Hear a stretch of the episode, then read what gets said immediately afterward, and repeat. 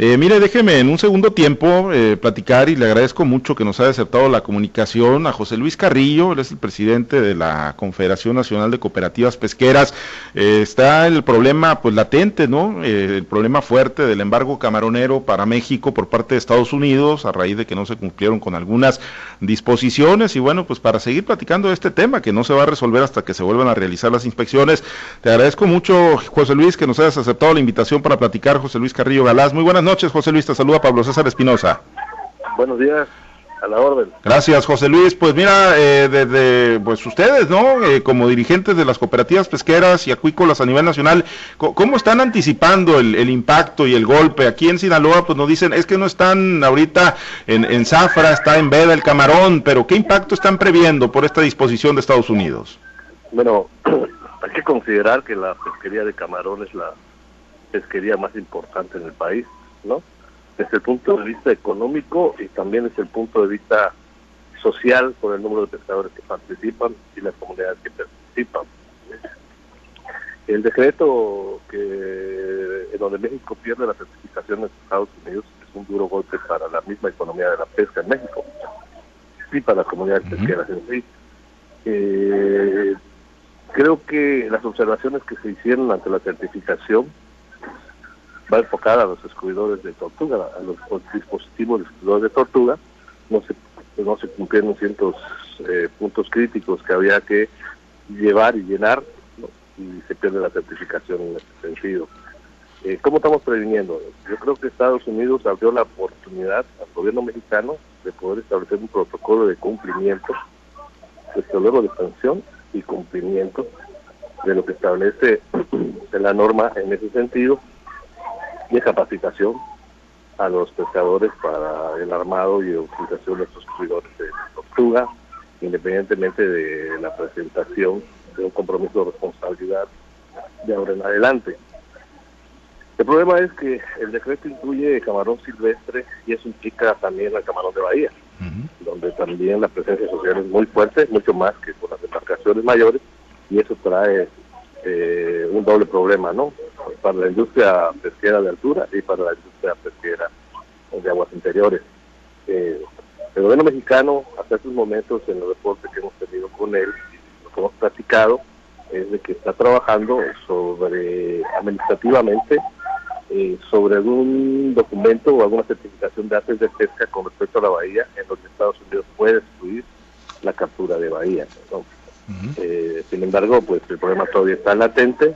Yo creo que esta presentación de cumplimiento de los, de los puntos críticos que no se cumplieron será en el mes de agosto, hasta donde tenemos conocimiento nosotros ante la información de la CONAPESCA y, bueno, se ha dado una especie de, tirarse la bolita, reparto de culpas, eh, José Luis, eh, de que si fue culpa de Conapesca porque pues eliminaron programas de inspección y vigilancia, que si es meramente culpa de los armadores, de los pescadores, de los industriales de, esta actividad, eh, porque pues digo, no cumplieron con los requisitos y con las normas, pese a que las conocían, los pescadores dicen, bueno, pues es que tampoco hay apoyos para seguir equipando las embarcaciones. ¿quién, ¿Quién tiene la responsabilidad, José Luis? Hay una responsabilidad compartida en este sentido.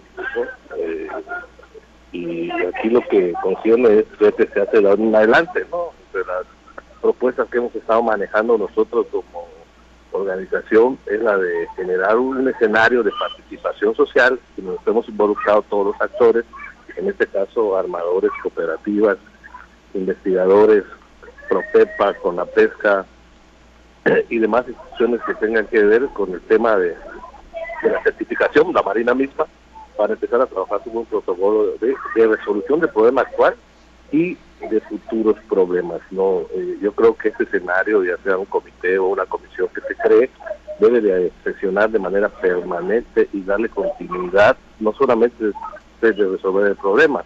Yo creo que hay temas pendientes, pendientes que tienen que avanzarse, como es el tema de la trazabilidad, como es el tema de etiquetado, en ese sentido, que son acciones que eh, si las tuviéramos en estos momentos podrían diferenciar perfectamente bien la captura de alta mar con la captura de bahía. Esa es una propuesta que traemos ahí firme y en concreto al gobierno, porque el tema del camarón no solo es el tema de, ahorita de, la, de, los, de, los dispositivos de de tortuga. El tema es mucho más amplio. Ante la pandemia se, esperan escenarios en materia de salud y de inocuidad muy fuertes, eh, con exigencias sanitarias eh, más fuertes, Y en ese sentido también tenemos que tener esa mesa de trabajo para poder trabajar sobre las exigencias que vienen en el tema de sanidad y inocuidad en mercados importantes donde ponemos nuestro camarón, como es el de Estados Unidos, y, Europa y Asia, que son mercados potenciales ante el cierre del mercado estadounidense y también el mercado nacional, ¿no? Los americanos también hay que darle productos de calidad. En ese sentido, yo creo que la propuesta gira en eso. o sea, el tema que hay que resolverlo inmediatamente, pero también dejar base y dejar cimientos para continuar dar seguimiento a toda la problemática del camarón, que va mucho más allá de los dispositivos de de tortura, ¿no? tema de sanidad, tema de ciudad, tema de sustentabilidad. Ahorita, eh, ¿qué porcentaje del camarón que se produce en Sinaloa, el camarón silvestre, José Luis, se va a Estados Unidos y qué tanto porcentaje se va a otros mercados alternos o emergentes que puedan estar abriendo ustedes como, como parte del sector? Yo creo que el camarón que eh, se va hacia Estados Unidos representa, yo creo que el 50% de la producción nacional, camarón silvestre.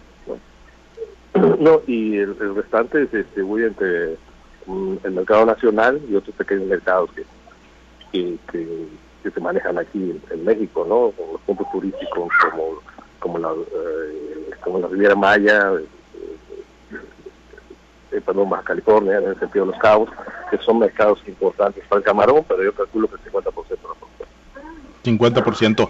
Bien, finalmente, José Luis, eh, ¿sientes que sí hay condiciones entonces para que en las inspecciones que, vendrán en próximos meses se, clarifique todo, se le regrese la certificación a México y puedan estar exportando camarón a Estados Unidos? Ante la propuesta que está manejando el gobierno mexicano y ante lo que nos ha propuesto y nos ha dicho a nosotros, la disponibilidad del gobierno de Estados Unidos de poder eh, reabrir la certificación al camarón mexicano está ahí, ¿no? falta cumplir las exigencias y los puntos críticos que no se cumplieron y en ese sentido nos están dando la oportunidad de presentar un protocolo de cumplimiento y de seguimiento en el mes de agosto. Entonces yo creo que está ahí la mesa puesta, es cuestión de voluntades, es cuestión de empezar a trabajar sobre lo que te digo y repito, sobre ese escenario de participación eh, con todos los actores que tienen que estar involucrados y empezar a ligereza y fluidez a la propuesta de los Estados Unidos y al cumplimiento de ¿Tiene que ir acompañado de presupuestos y de apoyos por parte del gobierno? Definitivamente que tiene que haber, ir acompañada de presupuesto, de capacitación, sobre todo en el tema, ¿no? Porque el tema, eh, más que de presupuesto, es un tema, bueno, sí es un tema de presupuesto, pero no es un presupuesto eh, eh, grande, porque pues aquí lo que se trata es de cumplir el tema de la capacitación, ¿no? y yo creo que ya se está dando esos cursos de capacitación, esperemos estar informados más sinceramente y en tiempo y en forma pues para poder nosotros seguir colaborando con el gobierno mexicano. Muy bien, pues te agradezco mucho José Luis que hayas aceptado la invitación para platicar aquí con el auditorio de Sinaloa. Muchas gracias. Muchas gracias a ti, gracias, muy amable. Gracias, José Luis Carrillo Galás, es el presidente de la Federación de Sociedades Cooperativas Pesqueras del país, ¿no? A nivel nacional.